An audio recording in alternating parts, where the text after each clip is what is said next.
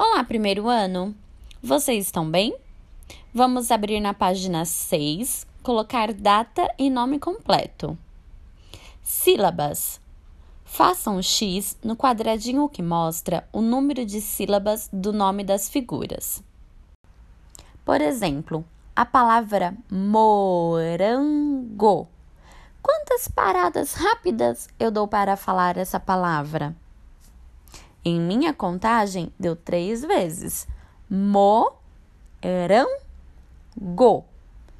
E as demais palavras? Boa lição de casa, primeiro ano. Beijinhos.